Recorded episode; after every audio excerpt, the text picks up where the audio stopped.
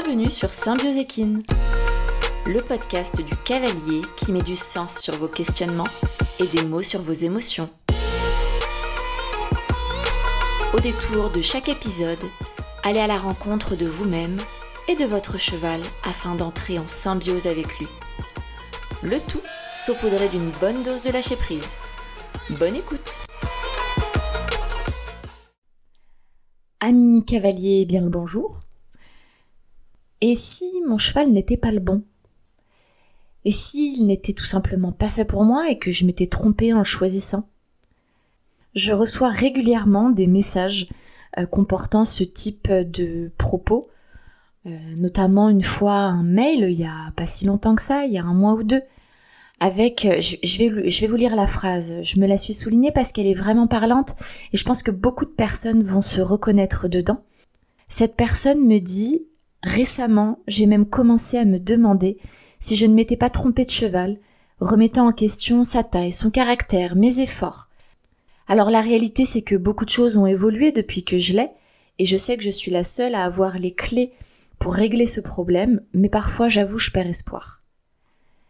Ce type de message, j'en reçois malheureusement un peu trop. Alors bon, en même temps, le, le type de contenu que je propose fait que forcément euh, je, réceptionne du coup ce type de message, mais c'est quelque chose qui est vraiment récurrent et qui indique, en tout cas, cet état de, de perte d'espoir et de j'ai dû me tromper en fait, c'est pas le bon cheval et je vais lâcher l'affaire en quelque sorte.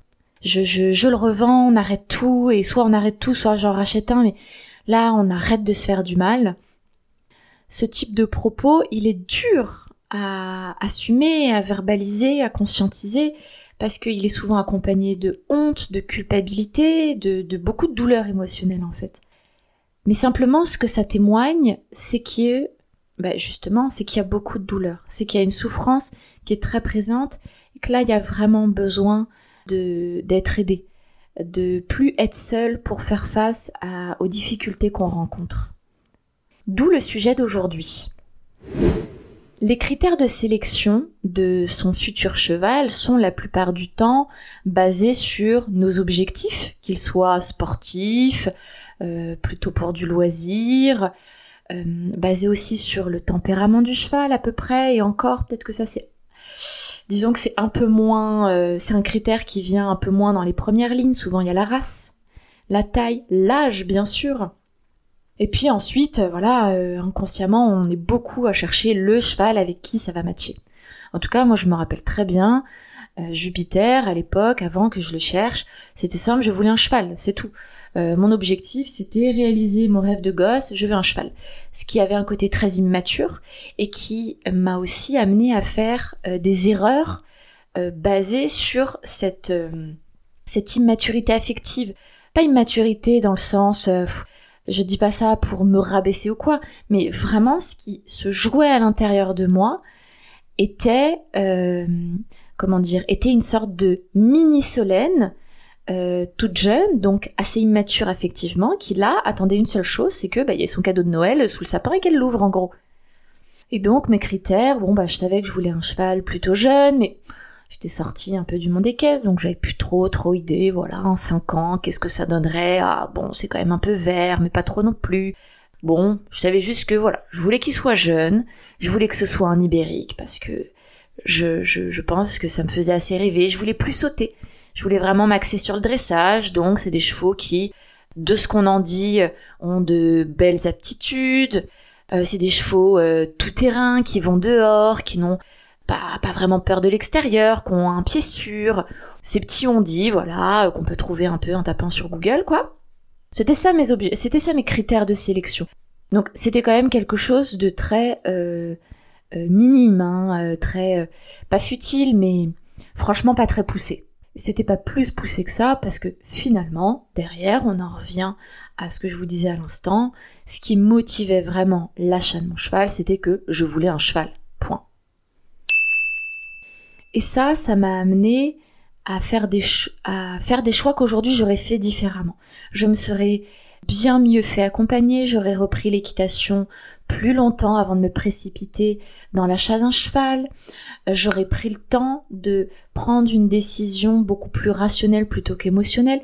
Exemple classique par exemple, je pensais acheter un cheval plein papier. Et en fait, il y a une arnaque là-dessus, c'est-à-dire que sur les, les papiers non officiels, il était écrit que c'était un PRE, et quand j'ai reçu ces papiers et que ça y est, hein, tout était payé, le cheval était là, il y avait écrit ONC. Bon, eh ben voilà, je me suis fait euh, euh, très fortement avoir parce que j'étais dans une démarche tellement émotionnelle, avec de telles attentes personnelles derrière, que je n'étais pas du tout dans une démarche euh, où je pense je pouvais laisser l'espace à un facteur éventuel qui viendrait annuler cette vente et, voir ce cheval me passer sous le nez. J'en avais déjà deux que j'avais essayé qui m'étaient entre guillemets passé sous le nez. Celui-là, c'était hors de question. Donc je pense que de toute façon, j'aurais refusé de le voir inconsciemment. Bon, ça c'est la partie psy qui parle et qui analyse toujours tout. Mais voilà. Si je dis ça, c'est que c'est pour résumer le fait que on a des critères de sélection objectifs, enfin officiels. Et puis on a aussi tout un pan d'attentes personnelles qui sont dans l'ombre et qui influencent énormément le choix de notre cheval. On va tous rêver à une relation très complice, à se comprendre euh, d'un seul regard, euh, faire des balades en main, euh, se balader même pendant des heures, faire des randos. Moi, ça c'était mon rêve, de faire des randonnées itinérantes. Bon, on n'en est pas là du tout. Avoir un cheval qui vous accueille au galop quand vous arrivez le chercher au pré, un cheval qui est toujours motivé, plein d'entrain, dans la joie de vivre. Bon, Bref, on, idéalise en fait énormément de choses et ça crée euh, des attentes où en fait on attend de notre cheval qu'il cerne nos envies, nos attentes justement et qu'il y réponde. Ok, voire même, et là je pense qu'on est encore dans un autre pan euh, du fonctionnement humain, encore un peu plus profond on va dire, pour beaucoup, pas toujours évidemment, mais pour beaucoup, en achetant ce cheval, on vient c'est une sorte un peu de tentative de réparation de certaines peines qu'on peut avoir, certaines blessures qu'on peut avoir, et on met entre les mains de ce cheval des attentes de réparation qu'il ne pourra évidemment pas accomplir, ok? Mais inconsciemment, on lui fait porter beaucoup de choses. Et le souci, c'est que quand tout ça euh, se produit en amont, quand on a tout ce bagage d'attente en amont, et eh bien quand le cheval arrive, qu'il entre dans notre vie et qu'on découvre que ben en fait c'est un individu et pas juste euh, euh, quelqu'un qu'on a rêvé, qu'on a idéalisé, et que du coup on a déjà un peu pré-rentré dans un certain moule, ça veut pas dire qu'on est des monstres quand on fait ça, hein, c'est normal. Eh bien ce cheval, il arrive et là, bah paf, c'est la désillusion. Le cheval ne vient pas nous voir au, pré, il est sur l'œil en extérieur, il nous mord au travail, il est pas motivé, il a la flemme de faire les choses, euh, il a peur de plein de choses, bref, plein de choses qui font qu'on déchante. Et on comprend pas forcément ses comportements, lui n'arrive pas forcément à lire nos intentions, ou au contraire, il perçoit très bien que nous, en tant qu'humains, on est chargé d'émotions, chargé d'attentes, et là, bah, c'est le chaos. On se met la pression pour tenter de dépasser les mauvais moments, sans vraiment y réussir. La communication, un coup elle fonctionne, un coup elle dysfonctionne. Le plaisir s'étiole dans le temps, et bref, on en vient à se demander si on se serait pas trompé de cheval. C'est un peu un scénario classique, avec des petites variantes pour chacun, mais globalement, c'est quand même la même trame. On a un cerveau humain qui fait que, et ça vous parlera peut-être, on en vient du coup au début souvent à se questionner sur bon est-ce que c'est la bonne race? Est-ce que j'ai choisi le, le bon âge on va dire le bon âge? Est-ce que j'ai suffisamment le niveau pour avoir ce cheval? Et puis euh, bah, quand toutes ces réponses là ne trouvent pas de réponse ou ils trouvent une réponse négative, on en vient à quelque chose d'encore plus poussé en termes de douleur, c'est-à-dire bah, là j'envisage vraiment de le revendre en fait, ou de prendre une DP euh, et moi de, de plus m'en occuper. Euh, on, se retire complètement de la relation. Qu'est-ce qu'on fait quand on en arrive à un tel stade de désespoir? Faut reprendre un peu de hauteur sur tout ça. Faut prendre de la hauteur pour euh, retrouver un regard suffisamment objectif pour se poser les bonnes questions et dessiner les bonnes voies d'action, on va dire. En tout cas, emprunter les bons chemins. En prenant de la hauteur, on va pouvoir, en tout cas du coup, vous allez pouvoir vous demander qu'est-ce qui se joue réellement pour moi dans ces moments-là? Qu'est-ce qui me met à ce point en difficulté et qui m'amène à envisager de tout arrêter? Est-ce que ben, je sais pas, c'est la peur de décevoir le coach qui m'a choisi ce cheval. Est-ce que c'est parce que je suis en colère contre moi de pas réussir à gérer mes émotions? Est-ce que j'ai honte de me retrouver en difficulté face à, ouvrez de gros guillemets, un simple animal? Fermez ces gros guillemets. Est-ce que je n'arrive pas à accepter que l'autre ne corresponde pas à des besoins, à mes besoins, c'est-à-dire que je perds le contrôle, ça c'est douloureux? Encore une fois, ça fait pas de moi un monstre, mais pour autant, c'est douloureux, on est humain. Est-ce que j'avais tellement envie d'avoir un meilleur ami en quelque sorte, hein, vraiment une relation euh, intime et particulière que là, finalement, je me sens profondément rejetée et c'est douloureux parce que j'ai beaucoup trop ressenti ce sentiment de rejet dans ma vie? Bref, il peut y avoir énormément de, de facteurs en fait qui se jouent et qui, même plus particulièrement, se rejouent dans la relation avec votre cheval. En fait, le questionnement, il est toujours le même. C'est-à-dire qu'à partir du moment où la souffrance, elle est intense. Je parle pas de, voilà, bon, ça s'est pas super bien passé, ça m'a un peu gavé, mais ça remet pas en question l'ensemble de ce que je construis avec ce cheval et de, de ce projet, en fait, que j'ai mené euh, à terme jusqu'à ce que mon cheval arrive dans ma vie. Quand la souffrance, elle est très forte, qu'on sent que ça nous prend aux tripes. Ça, c'est l'indicateur qu'il y a des choses beaucoup plus profondes qui se rejouent avec nos animaux. De la même manière que ça peut aussi, et c'est très très très souvent le cas, ça se rejoue aussi dans nos relations avec euh, nos humains euh, qui nous entourent, enfin les autres humains qui nous entourent, au travail, en famille, dans le couple, avec les amis, avec nos enfants, etc. Et donc d'identifier que là, cette souffrance est très forte, qu'elle indique que ça touche une blessure à l'intérieur de moi qui est très forte, va me permettre de nouveau, hop, de prendre un peu de recul, de regarder en fait, ben, cette blessure, elle est liée à quoi? Et c'est ça qu'il va falloir que je répare, pour que cette blessure ne vienne plus me pourrir la vie avec des attentes très élevées concernant mon cheval. Il va me falloir identifier les émotions qui vont être euh, qui vont être créés dans les moments où ça va pas avec mon cheval.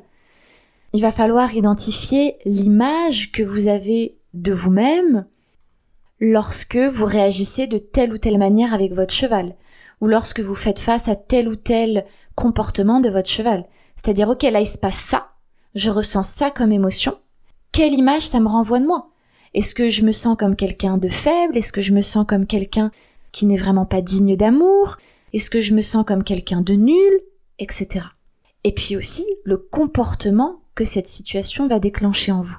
Est-ce que vous allez prendre la fuite, vous lâchez l'affaire? Est-ce que vous vous acharnez? Vous allez au frontal avec votre cheval Etc. Et là, vous allez voir se dessiner un parfait schéma relationnel qui a de très très très grandes chances d'avoir pris naissance bien plus tôt dans votre vie. Hein. on est le fruit d'expériences. Nous, les individus sont le fruit d'expériences cumulées qui font qu'on agit de telle manière en fonction de ce qu'on a appris. Ok, donc rien de bizarre là-dedans. Mais l'idée, c'est quand même de comprendre comment je fonctionne. Euh, et je fonctionne en fonction de ce que j'ai appris. Bref, ce parfait schéma relationnel, une fois que vous l'avez identifié, vous allez pouvoir ensuite agir dessus, comprendre que potentiellement là, en fait, c'est un chemin, en tout cas peut-être un schéma relationnel qui n'est pas fonctionnel et qui aujourd'hui n'est pas du tout adapté au mode de relation que vous souhaitez nouer avec votre cheval. Et qu'il va falloir du coup un peu le modifier ce schéma relationnel. Va falloir l'alléger, va falloir l'adapter à cet individu qui est face à vous, c'est-à-dire votre cheval, un individu propre. Donc vous pouvez pas y plaquer un mode de relation que vous avez appris depuis des années, c'est pas possible. Il va falloir vous adapter à votre cheval et créer une nouvelle manière de fonctionner et surtout, il va falloir bah, laisser au passé les petites choses qui peuvent venir vous pourrir, comme je vous disais, qui vont venir charger la relation que vous avez avec votre cheval de choses qui n'ont rien à faire là. Je vous donne un exemple pour que ça soit beaucoup plus concret. Ok, Jupiter arrive dans ma vie. Euh, ce que je fais rapidement, c'est que bah, je me dis bon, on va essayer d'apprendre un peu à se découvrir, à se rencontrer. Je passe ma vie sur YouTube, euh, des livres, j'essaie de trouver des trucs.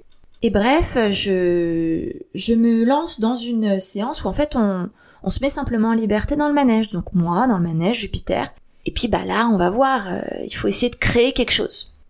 Sauf que bah mon cheval, il en a absolument rien à faire de moi. Euh, il est à chaque fois au, au, point opposé du manège de là où je me situe, collé à la porte dans la mesure du possible, m'indiquant très clairement qu'il aimerait se barrer. Et là, c'est compliqué parce que je me sens très seule, je me sens très triste, je ne sais pas comment je peux faire pour essayer de me rendre intéressante pour ce cheval. Euh, j'ai, j'avais en fait imaginé tellement de choses depuis tellement longtemps que là, le fait de me retrouver confrontée à une réalité qui ne se passe pas comme prévu, franchement, c'était douloureux, c'était dur. Sauf que plus c'était dur et douloureux, très clairement, je pense que moins mon cheval avait envie de venir. Et ce truc de euh, quand, vous, êtes triste, vos animaux viennent à vous, le sentent et vous euh, et vous soutiennent. oui, mais pas toujours. Et pas quand c'est un animal qu'on connaît pas, par exemple. Et surtout que lui ne nous connaît pas. Donc ma seule peine n'allait pas suffire à attirer mon cheval pour qu'il vienne me soulager. Et rien que là, on voit que il y a déjà quelque chose de dysfonctionnel, c'est-à-dire que je peux pas attendre de mon cheval que pour nouer notre relation, on soit dans un rapport de soins. C'est-à-dire que j'ai mal, je souffre, je me sens rejetée, et j'attends de lui qu'il vienne euh, me réconforter et me faire du bien. Non, euh, la relation de base ne peut pas se tisser d'abord sur ça. Il faut d'autres fondements pour qu'ensuite il y ait cette proximité-là et cette intimité-là qui se mettent en place. Pourquoi est-ce que c'était douloureux pour moi d'être dans ce manège et d'avoir mon cheval qui euh, voulait juste euh, partir, mais juste pas rester là Eh ben, tout simplement, c'est que ça me remettait en scène tant de situations où je me suis sentie rejetée, où j'ai été, laissé seul, j'ai été oublié, j'ai été abandonné, etc. Que là, le fait de voir un individu pour lequel j'ai beaucoup de, du coup, d'estime, d'affection, d'attente, enfin, c'est très chargé d'émotions, qui s'éloigne de moi, ça, l'observation de ce constat-là associé aux émotions que je ressentais vis-à-vis -vis de ce cheval, sont venus directement taper dans mes propres schémas relationnels qui m'ont fait être qui j'étais à ce moment-là, qui ont changé aujourd'hui, mais voilà, je suis voilà qui je suis. Et ça, c'est venu retaper du coup dans des schémas douloureux et dysfonctionnels qui font que face à un individu qui s'éloigne de moi, qu'est-ce qui se tisse dans mon corps C'est ah, je suis rejetée.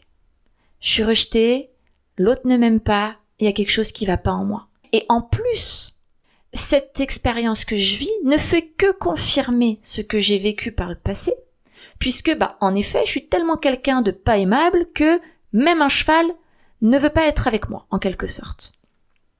Je mets des mots, je décris, je grossis un peu les traits, mais finalement, pas tant que ça. Parce que quand ça nous active dans nos tripes, c'est vraiment des, scénarios aussi intenses et douloureux qui se tissent dans notre tête, à un niveau cognitif prendre conscience de ce qui se rejouait pour moi, ça a été l'occasion en or de justement déjouer ce schéma relationnel et faire différemment avec mon cheval. Il m'a fallu travailler sur moi. Hein. Ça ne tombe pas du ciel et ça ne se trouve pas dans un bouquin. C'est la thérapie qui m'a réparé et qui m'a permis d'apprendre à faire différemment avec mon cheval. Avec cet exemple, ce que je veux que vous reteniez, c'est que posez-vous la question de que se passe-t-il pour moi quand j'ai mal dans une situation donnée avec mon cheval? Qu'est-ce qu'il, qu'est-ce que je vis émotionnellement? Qu'est-ce que je pense de cette situation et surtout, surtout, quelle image est-ce que j'ai de moi? À quel moment dans ma vie est-ce que j'ai déjà vécu une telle charge émotionnelle avec une telle image de moi et avec un tel comportement? Ça va vous permettre de prendre du recul et de venir modifier, faire différemment, transformer ces fameux schémas relationnels. Généralement, quand vous avez appris, quand vous avez eu des expériences relationnelles positives. Vous avez appris à être souple dans euh, vos modes de relation. C'est-à-dire que selon les individus que vous avez face à vous, vous allez vous adapter, vous moduler. Il y a une vraie souplesse qui vous permet de mettre à distance euh, certains désaccords, de ne pas forcément être envahi par les émotions face euh, au premier euh, premier petit conflit ou juste des accords ou louper quelqu'un je sais pas qui vous oublie qui s'est engagé sur un truc qui zappe de ce genre de choses. Par contre, quand on n'a pas cumulé d'expériences relationnelles suffisamment positives, on va développer ce qu'on va appeler un attachement insécure et donc on va développer des schémas relationnels qui sont très rigides et qui sont inadaptés à la vie d'adulte que nous menons aujourd'hui et qui, du fait de leur rigidité, ne sont pas souples. Et donc, j'agis de telle manière avec tout le monde, quelles que soient les personnes qui sont face à moi, quelles que soient les situations qui sont face à moi. Là, ça crée des clashs, là, ça crée des conflits, là, ça crée de la souffrance émotionnelle, ça crée des désaccords, ça crée des mésententes, on, on, on communique mal et on se comprend mal dans cette communication. Donc si c'est votre cas, entamez ce petit process que je vous ai donné pour justement prendre du recul sur ce que vous vivez et comprendre quel type de schéma s'opère en vous et se rejoue dans la relation avec votre cheval pour pouvoir aller agir dessus, le déconstruire et faire différemment? Nos chevaux, que ce soit le bon, pas le bon, finalement, peu importe. Nos chevaux, ils sont qui ils sont et la relation que l'on tisse avec eux, c'est une occasion en or pour nous d'apprendre encore plus sur qui nous sommes, sur qui nous voulons être et sur comment est-ce que je peux euh, fonctionner avec moi de manière adaptée et fonctionner avec l'autre de manière adaptée. Bien sûr, ce propos, il a du sens selon le type de recherche du futur cheval que l'on a mené. C'est-à-dire que si la recherche de ce futur cheval, vous l'avez faite pour des, attentes de performance sportive exclusivement, et où du coup la sélection du tempérament, du niveau, des capacités du cheval vont être primordiales. Et donc en effet, dans ce cadre-là, un cheval peut ne pas correspondre à nos attentes, en tout cas à nos objectifs. Dans le cadre où vous recherchez un partenaire pour vivre une relation avec lui, alors là, le cheval qui partage votre vie sera toujours celui qu'il vous faut. Parce que une relation, ça ne se commande pas, c'est pas un menu best-of qu'on commande au McDo et on a toujours la même chose. Une relation, ça se crée. Donc simplement, c'est un individu que vous rencontrez avec qui vous euh, construisez une relation et pour ça, ça va vous demander de vous adapter. Votre cheval aussi, mine de rien, ça lui demande beaucoup d'adaptation. Et d'ailleurs, ce cheval, c'est peut-être pas le seul qu'il vous faut. Enfin, il y en aura peut-être d'autres. Il y a des personnes qui ont plusieurs animaux, plusieurs chevaux. Parfois, on a un cheval l'un après l'autre. Et chaque individu, en fait, est celui qu'il vous faut à partir du moment où ce que vous recherchez, c'est créer une relation qui soit, créer une relation de un et qui plus est plutôt intime et proche. ça, finalement, quel que soit l'âge, la race, la discipline de prédilection, mais c'est pas ça qui va vous apporter la relation. C'est par contre, au contraire, tout le travail que vous allez faire sur vous qui va vous permettre de nouer cette fameuse relation que vous recherchez. En tout cas, moi, c'est ce que j'en pense. Ça veut pas non plus dire que vous êtes dans l'obligation de garder le cheval que vous avez pris, alors que vous ne parvenez pas à trouver l'équilibre qui vous fait du bien il y a des fois, bah oui, voilà, il y a des, il y a, y a des tempéraments, on va dire, il y a, il y a des histoires de vie qui ne matchent pas et euh, qui euh, ne matcheront peut-être jamais. Et c'est ok de se dire, bah là, en fait, je suis arrivée au bout de ce que je pouvais faire. Et c'est important pour moi de m'écouter et de mettre fin à cette euh, histoire qu'on a tissée. Aussi chaotique a-t-elle été, c'est une histoire. Et donc vous êtes pleinement libre de garder votre cheval comme de le revendre ou comme de le confier à quelqu'un, et nul n'a le droit de vous juger pour ça. Savoir mettre fin à une relation qui n'est pas forcément bonne pour soi, c'est aussi très thérapeutique, c'est très réparateur. Et en ça, bah, c'est peut-être aussi probablement le cheval qu'il vous fallait pour réussir à prendre des décisions difficiles pour vous, pour réussir peut-être à couper des liens qui ne fonctionnaient pas, des relations qui ne fonctionnaient pas. Et cette histoire avec ce cheval-là vous aura aidé et appris ça. Donc en un sens, ben, c'était le cheval qu'il vous fallait à un moment donné dans votre vie. J'espère que ces pistes de réflexion vous ouvrent euh, à la réflexion justement, que l'on soit d'accord ou pas, peu importe, c'est pas tant ça qui compte, c'est d'ouvrir le regard, d'ouvrir le champ des possibles pour réfléchir, pour retrouver espoir aussi et se dire tiens ça j'ai pas tenté, je peux le tenter ou au contraire, bah c'est ok euh, d'être arrivé au bout de quelque chose et de faire le choix d'y mettre fin et euh, d'autant plus que toute séparation n'a pas forcément besoin de mal se passer. Ça c'est vraiment quelque chose, je pense, qui est propre à tous mes suivis. Tous, tous, tous. En tout cas l'immense majorité. C'est que comment on fait au moment de la séparation? Alors par exemple quand je prends des vacances c'est un très bel exemple, mais N'en parlons pas quand il s'agit pour X ou Y raison, un déménagement, euh, voilà, qui est une fin de suivi, ou juste on arrive au fin, à la fin, je veux dire, de ce sur quoi on avait décidé de travailler. Eh bien, c'est l'occasion de travailler ça. Les séparations peuvent aussi bien se passer. Ça peut se faire dans une forme de commun accord, ça peut se faire dans l'apaisement. Et qui dit séparation ne veut pas dire que l'autre disparaît à tout jamais. Euh, on peut continuer d'avoir des nouvelles, de passer euh, faire un coucou ou pas si on ne souhaite pas. Mais l'autre continue d'exister à l'intérieur de nous, dans les souvenirs, au travers des expériences qu'on a vécues ensemble. Donc la séparation ne veut pas dire la disparition à vie, à jamais, de l'autre euh, être vivant en fait. Voilà, bon, je vous laisse sur ces propos et puis je vous dis à très vite pour un prochain épisode. Merci d'avoir écouté cet épisode jusqu'au bout. Si vous l'avez apprécié et que vous souhaitez soutenir le podcast de manière complètement gratuite, n'hésitez pas à le partager à un ami, à vous abonner et à laisser un commentaire sur Apple Podcast ou Spotify. À très vite